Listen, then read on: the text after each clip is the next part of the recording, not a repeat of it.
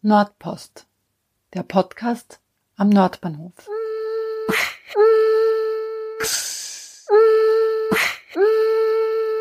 Ja, wir gehen jetzt in die freie Mitte. Der Wind ist drei bis vier oder fünf eher. Man hört die Pappeln, die Schwarzpappel hier rauschen. Wir können entweder direkt auf den Campus zusteuern und dann so eine Runde machen ja. oder mal da ins Unterholz. Willkommen zur neuen Ausgabe von Nordpost. Mein Name ist Sonja Harter und wie ihr in der kurzen Sequenz vielleicht gehört habt, ist heute alles ein bisschen anders. Ich war mit dem Vogelexperten Martin Riesing am Nordbahnhof unterwegs, in der Städten, wie wir so schön sagen. Und er hat mir alles Mögliche über Vögel, aber auch die Wechselkröte und andere Tiere erzählt. Das heißt, ich nehme euch jetzt mit auf einen kleinen Spaziergang am Nordbahnhof, am ehemaligen Nordbahnhof. Und ihr hört Einspielungen, die Martin Riesing äh, am Nordbahnhof oder anderswo teilweise auch aufgenommen hat. Respektive beim paar Tieren mussten wir auch auf eine Datenbank zurückgreifen. Aber ich denke, ihr kriegt einen ganz guten Eindruck, wie die Vögel äh, in der Gstetten so klingen. Ja, und ich bedanke mich sehr herzlich für die zur Verfügungstellung des Materials und für den schönen Spaziergang. Aber jetzt folgen wir Martin Riesing durch die Gstetten. Das Interessante am Nordbahnhof ist halt eine innerstädtische braune Fläche. Also eine Fläche, die lange Zeit genützt worden ist für Industrie und alles Mögliche, also Lager von, von Steinkohle und so weiter. Genau, und da war das noch alles mit, mit Gleisanlagen voll bis zum Bednerpark, zum heutigen. Und es hat sich dann halt äh, schnell weiterentwickelt in eine Zwischennutzung und diese Hallen, also Paintball-Halle hat es gegeben ungefähr im Bereich der ähm, Leystraße, Taborstraße war das ungefähr. Genau weiß ich das jetzt auch nicht mehr auswendig. Und mit der Rücknahme dieser Nachzwischennutzung hat sich dann die Natur hier mehr und mehr ausgebreitet. Es sind sehr, sehr viele Heuschrecken auf den äh, Flächen, Hochflächen dieser, dieses alten Bahnhofs aufgetaucht auch über auf der Seite Richtung Dresdner Straße, Nordbahnstraße. Übrigens, dort wo die Nordbahn oder diese Schnellbahn dann verlagert worden ist, weiter weg in die Mitte rein, eben also in dieses Gelände hier. Ja, und wir haben uns 2010, 2011 Gedanken gemacht, wie bei der in Zukunft hier mit dem Gebiet verfahren wird und haben der ursprüngliche Anlass war, dass wir die Bäume erhalten wollten möglichst. Viele Leute haben sich Sorgen gemacht, dass die Bäume hier alle sofort verschwinden werden.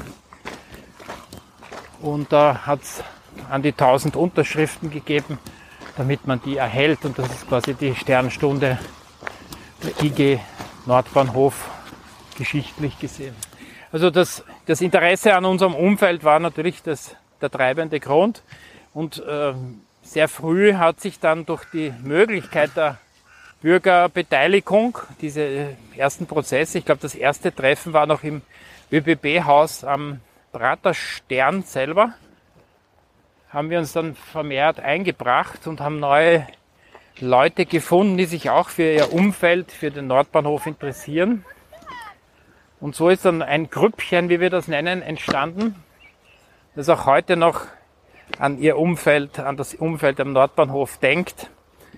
Und wir haben uns in diesen verschiedenen Beteiligungsprozessen auch sehr zeitintensiv eingebracht. Auch mit der Nordbahnhalle, die wir leider nicht mehr hier sehen hinter uns, waren wir alle beteiligt und haben mitpartizipiert. Das war ja wirklich ein tolles Erlebnis. Und wir sind jetzt mitten in der freien Mitte den Hügel auf der rechten Seite nenne ich seit einer Begehung auch mit der IG Nordbahnhof Architektenhügel. Das war sicher der Hügel hier im Gebiet, wo am meisten Architekten gleichzeitig damals drauf gestanden sind. In analog, analog zu einem Feldherrnhügel natürlich. Das ist ein alter Schotterhügel. Was genau drunter ist, weiß ich gar nicht. Auf jeden Fall im Umfeld treibt sich hier der Neuentöter um. In den Hecken also wenn man hier mal durchstapft, sollte man vielleicht seine Augen offen halten. Wobei heute geht es uns eher um die Akustik, also um die Stimmen. Wir hören der Hintergrund Richtung Bahn eine Amsel singen. Der Neuntöter an sich hier ist sehr schwer zu beobachten, auch für uns Profis. Es kommen ja auch andere Leute her, den Vogel anschauen. Er ist sehr versteckt und durch die Frequenz auch der Leute und durch das der Terrain hier relativ schwierig zu finden. Durch diese kleinen parzellenartige Gliederung im Westen, wo wir gerade waren, ist es sehr schwierig und für den Vogel wiederum sehr leicht, sich zu verbergen. Also der ist recht scheu und ausschaut oder wie ein Bandit, der hat eine schwarze Augenmaske, wunderbarer Vogel, überwintert in Südafrika. Und dieser Vogel kommt hierher, direkt zu uns. In unserem Fall auch schon verpaart seit Jahren, sehr erfolgreich. Und sie sind erfolgreich hier auch sich zu halten bis jetzt. Haben Junge jedes Jahr, seit 2012 sicher. Und ja, bin schon gespannt, wie heuer die Saison läuft.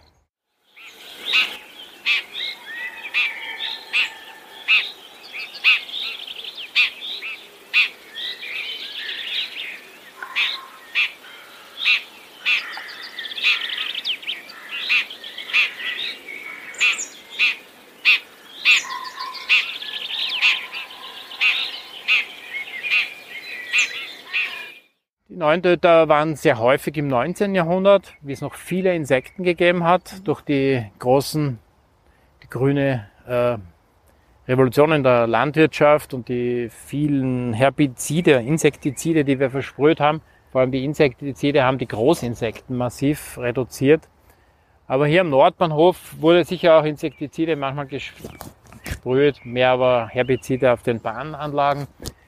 Auf jeden Fall auf Bahnarealen und ehemaligen äh, Bahnarealen sind gerne Neuntöter, auch mitten in der Stadt hier. Wir können ja teilweise hätten Fotos machen können mit Neuntöter und Stephansdom. Das ist mir auch mehr oder weniger gelungen, wobei ich bin kein großer Fotograf. Hier haben wir, abgesehen von den erwähnten Heuschrecken, sehr viele äh, ähm, äh, Wildbienen, die hier vorkommen. Und äh, viele dieser Insekten sind auch Nahrung für den Neuntöter. Aber am liebsten hat er natürlich Libellen und, und auch vor allem die Heuschrecken, die dann jetzt später zur Aufzucht der Jungen ganz wichtig sind. Die meisten Vögel brauchen eben Insekten für die Aufzucht ihrer Brut. Auch die Sperlinge, die Spatzen, auf gut Deutsch, die auf unseren Häusern zu finden sind, in unseren Häusern, in den Spechtlöchern, weiß Gott wo, in den Bauritzen auch dieser modernen Bauten mitunter. Die, die brauchen auch zur Aufzucht unbedingt Insekten.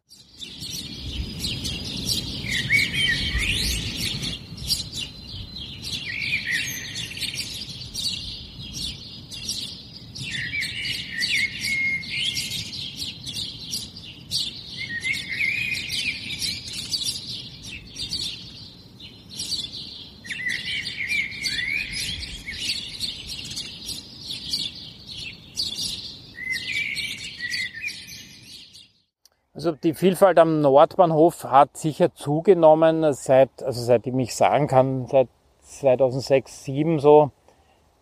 Es gibt äh, hier auch äh, die, die Zauneidechse, die wiederum zum Beispiel äh, nicht vom Neuntöter, vielleicht die Jungen, aber vom Turmfalken gefressen werden. Also die sind auch hier, das ist ein Sonderstandort für den, für den Turmfalken. Da gibt es Spezialisten Spezialisten, die hier Zauneidechsen fressen können, die naturgeschützt sind, was auch eigentlich auch wieder mal sehr interessant ist. Und das mitten in einer Großstadt wie Wien. Und ja, wir, Zaunedechsen habe ich schon länger nicht gesehen. Es ist auch schwierig. Jetzt haben wir gerade zwischen Gewitter und ein bisschen mehr Wind. Da wird das schwierig. Aber auf den äh, freien Flächen tummeln sich die mitunter sehr gerne. Ist übrigens das Reptil in Österreich des Jahres 2020. you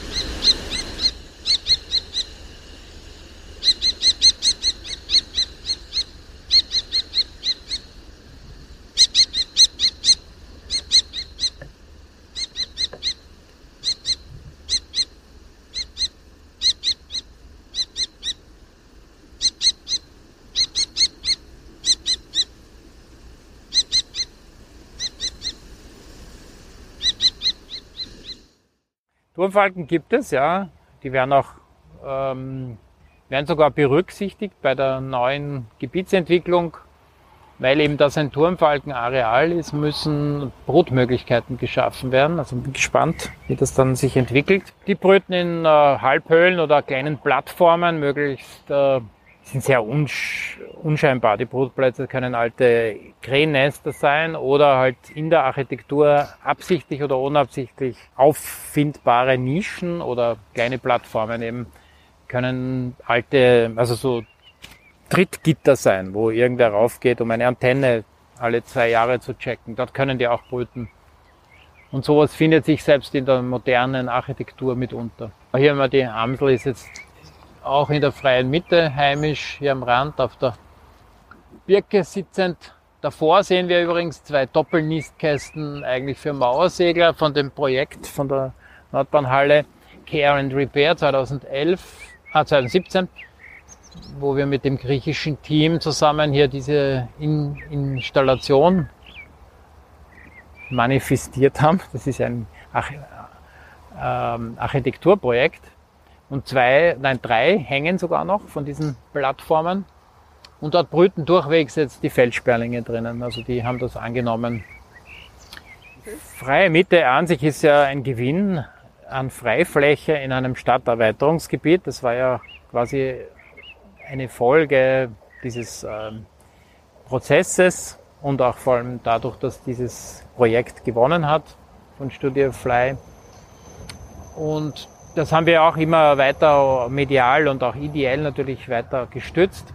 Und jetzt mit der Umsetzung der freien Mitte, das heißt, es gibt ja einen Plan quasi, wo was hinkommt, Durchwegung, Beleuchtung, all diese Sachen, Spielplätze und Hundezonen und Gemeinschaftsgärten. Das soll hier alles dann quasi durchwoben ver verwirklicht werden. Und einige Teile dieser verbliebenen freien Mitte von knapp neun Hektar, neuneinhalb Hektar, die sind auch der geschützten Tierwelt und Pflanzenwelt gewidmet. Das heißt, Sie werden hier keinen normalen Besalpark oder Betnerpark hier finden, sondern es ist auch eine Stadtwildnis. Das war auch einer unserer Ziele, hier eine naturnahe Szenerie, so wie wir es jetzt hier sehen, mit Schienen und Gebüsch, Heckenrosen und Schotter und einer uralten Schwarzpappel im Hintergrund. Also quasi eine Wildnis aus Anklängen an längst vergangenen Zeiten hier.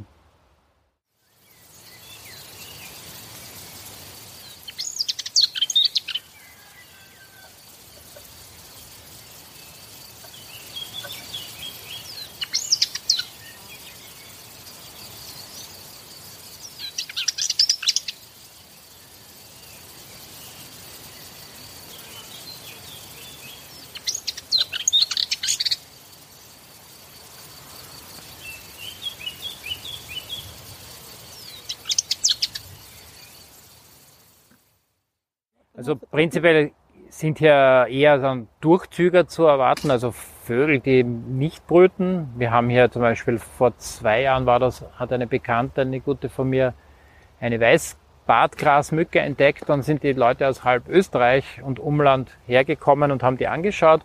Das ist jetzt auf einem Areal quasi im Bereich der ähm, Taborstraße östlich, dort wo jetzt schon gebaut oder saniert wird. Also das gibt's nicht mehr, diesen Platz.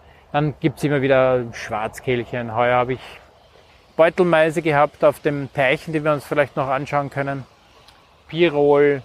Also es gibt eine ganze Vielzahl an Arten, die hier noch durchzieht.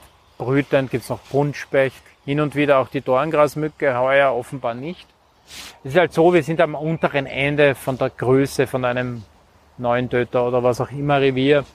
Und diese neuen Töter sind sowieso meiner Meinung nach sehr speziell, weil sie sich da so eingepasst haben in dieses Umfeld. Mhm. Eben aufgrund der reichen Insektenlebenswelt hier. Was ja. noch gibt, Stare gibt's hier, dann die Türkentauben, Turteltaube, Vogel des Jahres 2020 leider nicht, wäre aber möglich als, als Erweiterung, vielleicht für die Zukunft. Ringeltauben haben wir,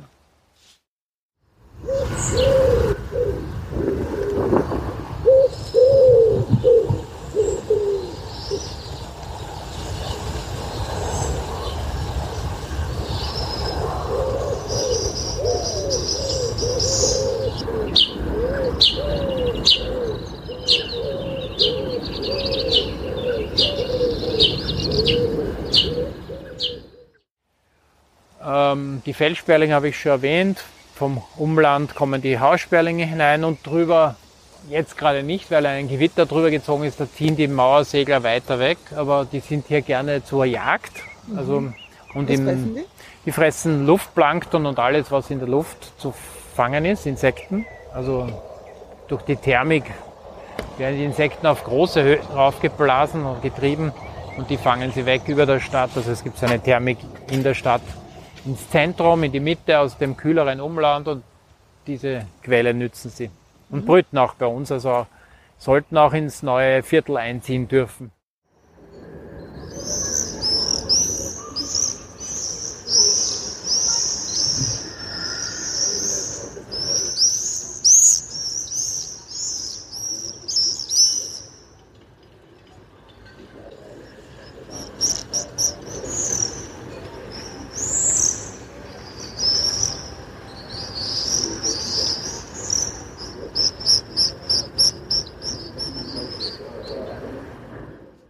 Der Tümpel wurde angelegt in erster Linie für die vielen Flächen, die sich auf den Baustellen bilden. Dort können sich zum Beispiel können sich ähm, ähm, Wechselkröten, das ist die andere große Art, die wir jetzt dann besuchen bei den kleinen zwei Teichen, die angelegt worden sind.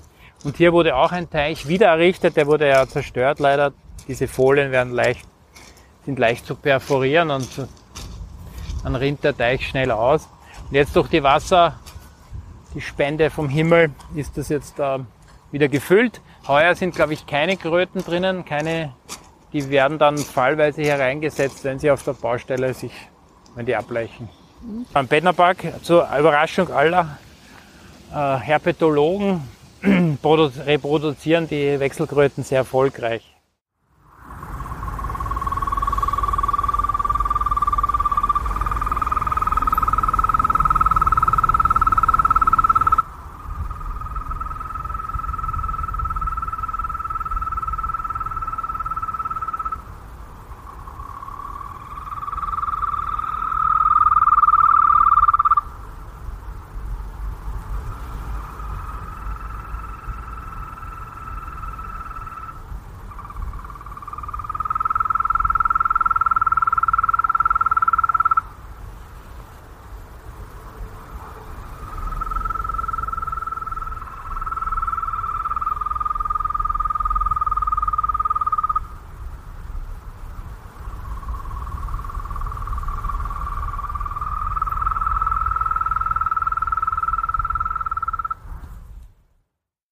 Also wir gehen da auch über alte Abraum. Teilweise hier gehen wir direkt dann jetzt über die alte Nordbahnhalle drüber. Die Schotterfläche, Abriss, die alte Brandruine. Diese Silberpappel hat gelitten, das sieht man. Die hat die Hälfte verloren von der Krone. Sonst, also kann man natürlich auch sagen, abgesehen davon, dass vielleicht ein Hausrotschwanz in der Halle gebrütet hat, hat die Natur nichts verloren, eher gewonnen, weil eben die freie Fläche wieder frei ist, so wie es an sich geplant war. Und dass die natürlich ab, genau, abbrennt, das haben wir, glaube ich, alle nicht geplant und hat uns sehr überrascht. So, jetzt sind wir die, die Trasse runtergelaufen. Das ist das alte Donau. Hier ist die Donau geflossen. Deswegen ist es wichtig, dass man diese Terrassierung hier äh, auch erhält. Also einerseits der Nordbahnhof wurde nur deswegen gebaut, weil nach dem großen vernichtenden Hochwasser, der uns, das uns die Donau von der Wien Zentrum weggebracht hat, ich weiß nicht mehr, 18, 28 oder 30, sowas war das herum. Auf jeden Fall vor, bevor da, da sieht man jetzt übrigens den Sperber, nicht den Turmfalken. Also wir haben auch andere Greifvögel hier.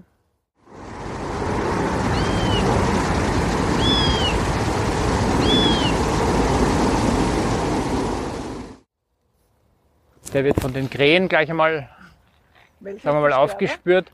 In der Mitte, in dem Schwarm.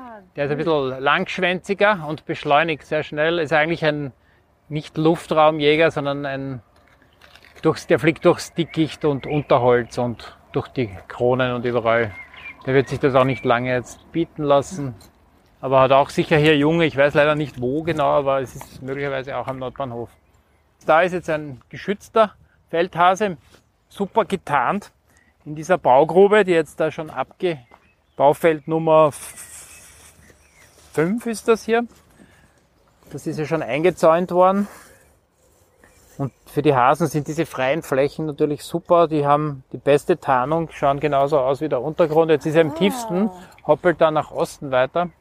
Und wenn der sitzt, dann ist er fast nicht zu erkennen. Also der Hauptunterschied ist einmal die Größe. Auch das Verhalten der Feldhase ist jetzt im Offenen. Also die Kaninchen decken sich lieber gerne in die Vegetation, also am Ufer von der Donau zum Beispiel. Dort, wo alles abgebissen ist, ganz kurzrasig sozusagen. Und die sind auch eher dämmerungsaktiv, weil die Hasen sind auch dämmerungsaktiv, haben ja sehr gute Sicht. Also die Augen, wenn man schaut, sind sehr groß. Nachtsicht tauglich, aber sie haben sehr lange Ohren, das sieht man auch hier. Sind viel größer, sind Einzelgänger und graben sich niemals in die Erde rein. Das ist der Hauptgrund für mich jetzt biologisch. Die Kaninchen vermehren sich noch viel, viel schneller, also die denen wird man schwer härtern. Die müssen auch dann teilweise wegen einem Hochwasserschutz dort entfernt werden. Während unsere Hasen machen hier niemanden was. Die kommen auch zu uns in den Gemeinschaftsgarten. Dort fressen sie eventuell ja äh, Salat oder so ab, aber auch die Wildkräuter gerne. Da kann man beobachten, was sie gerne fressen. Jetzt schauen wir noch zu den Teichen. Man hört schon den Buntspecht von links und von rechts.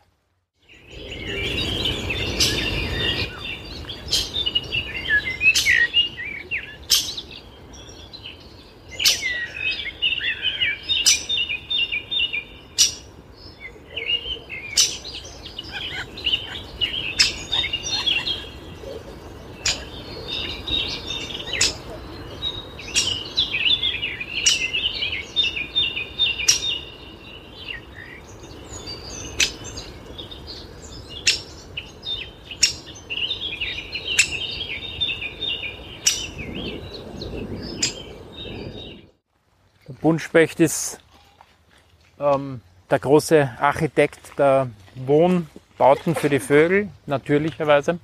So gehen wir gleich da rein.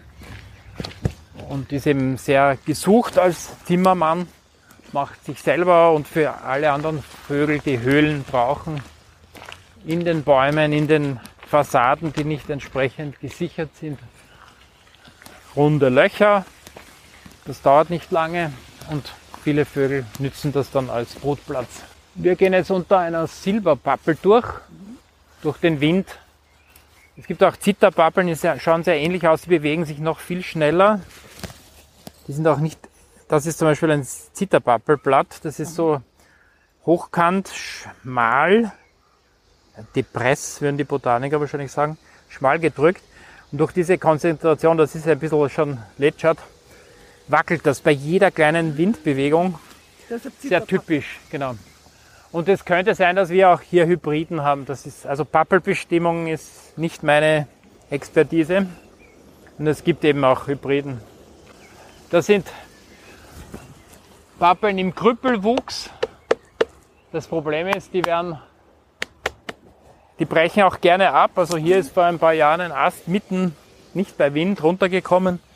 Das ist das Problem mit den Pappeln. Und da ist der Zürgelbaum, der hier irgendwie ausgekommen ist.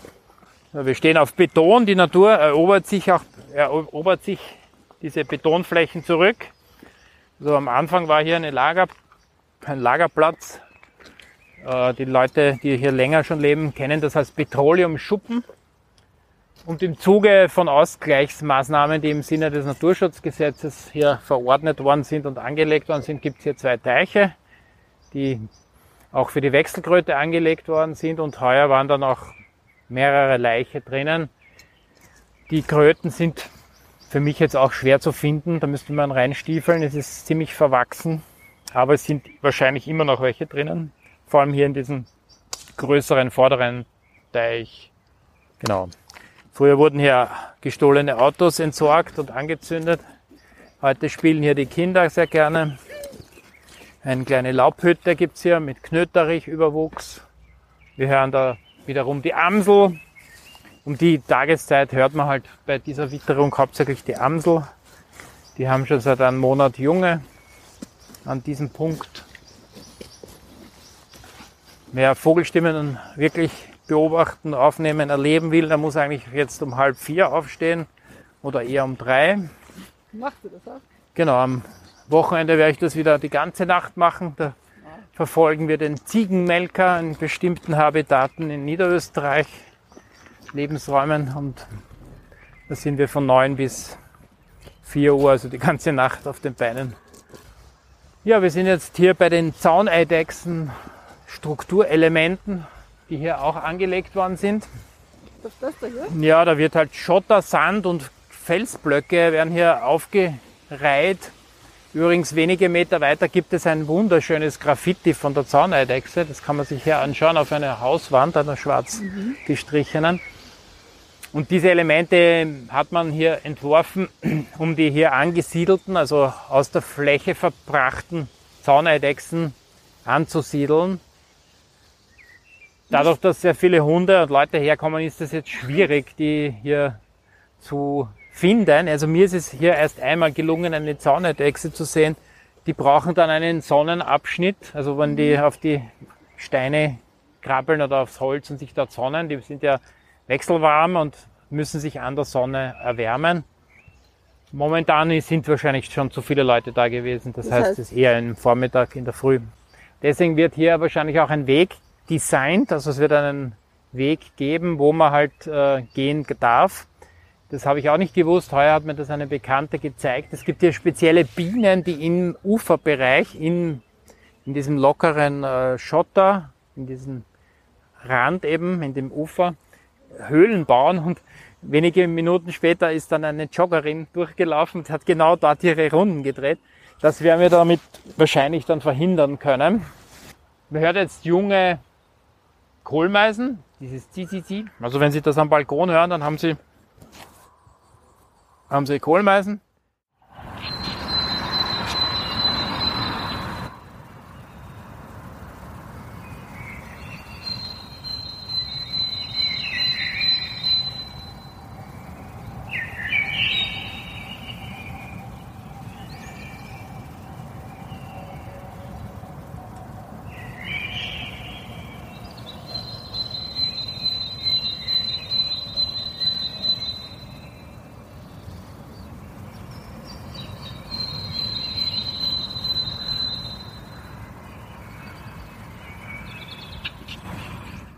Das ist ein Baum, wo wir damals äh, einen Fledermausdetektor aufgehängt haben über Nacht.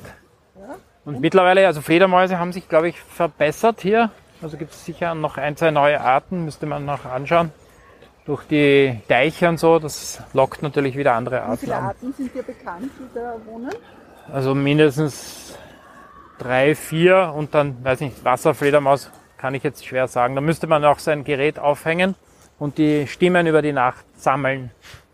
Weil über die Stimmen, die Ultraschalltöne der Fledermäuse können Experten anhand der Aufnahmen, die müssen dann gewandelt werden, die ja für uns unhörbar äh, bestimmt werden. Die sind meistens eindeutig. Es gibt aber auch Arten wie die Alpen, Fledermaus. Da vorne ist noch ein Gemeinschaftsgarten auf der ehemaligen Gleisschleife. Und wir haben da vorne die schöne Zauneidechse, vier, fünf Meter groß. Wer hat die gemacht? Das weiß ich nicht. Ich kenne mich mit so Graffiti-Sprayern nicht aus. Ob das ein Auftrag war im Rahmen des, aber eine echte Weinbergschnecke. Oh. Nein, nein, das hätte man gehört, aber auf der rechten Seite befindet sich die ehemalige oder noch existierende Signalwerkstätte. Das ist eine Lehrwerkstätte von ÖBB und BFI, glaube ich. Das ist der, das Areal, was als allerletztes dann eingegliedert wird in das zukünftige äh, Nordbahnhof-Gebiet als neues Stadtgebiet. Genau, da steht no Zauneidechse Nordbahnhof, also ist quasi wie ein Auftrag für mich. Ja, da ist die alte Brücke, die jetzt abgesperrt ist und vor einer Woche zumindest einmal gesichert wurde. Was man auch noch sehr stark sieht, sind hier die äh, Götterbäume. Das sind also äh, Neophyten, die extrem wuchsstark sind. Vor allem jetzt bei diesem Klima.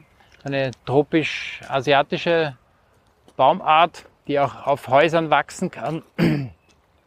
Und ähm, die, die braucht ein Management, also sonst würde hier alles überwuchert werden, keine Pappeln mehr, nur mehr Elanthus altissima heißt die Art.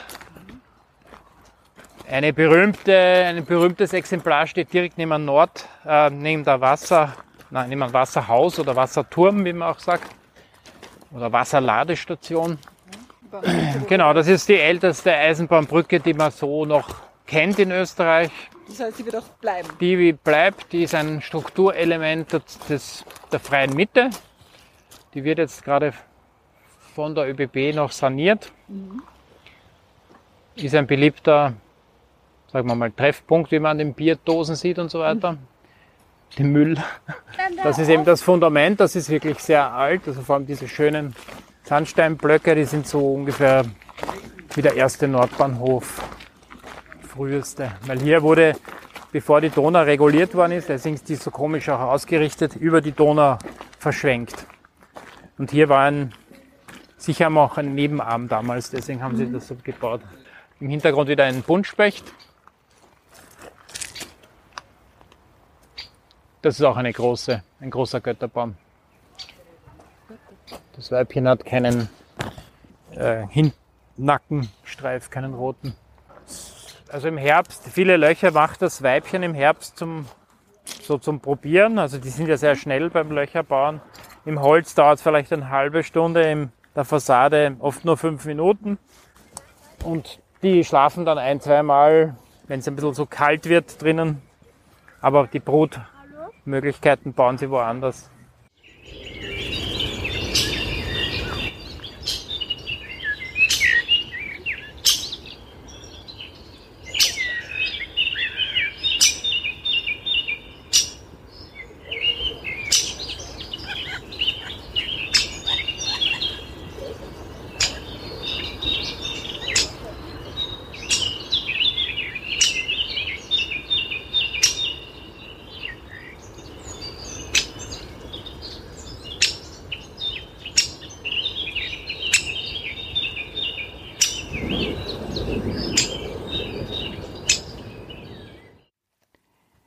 Herzlichen Dank, Martin, für diesen sehr interessanten Rundgang.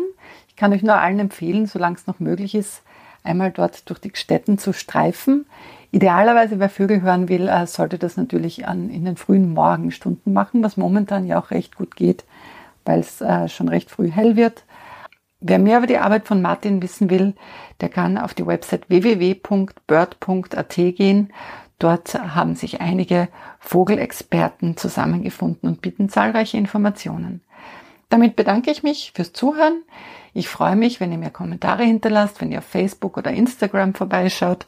Und ich bin natürlich auch immer offen für Input von außen. Das heißt, wenn euch irgendetwas besonders interessiert, werde ich versuchen, daraus einen Podcast zu machen. Ja, dann wünsche ich euch noch einen schönen Tag. Bis zum nächsten Mal.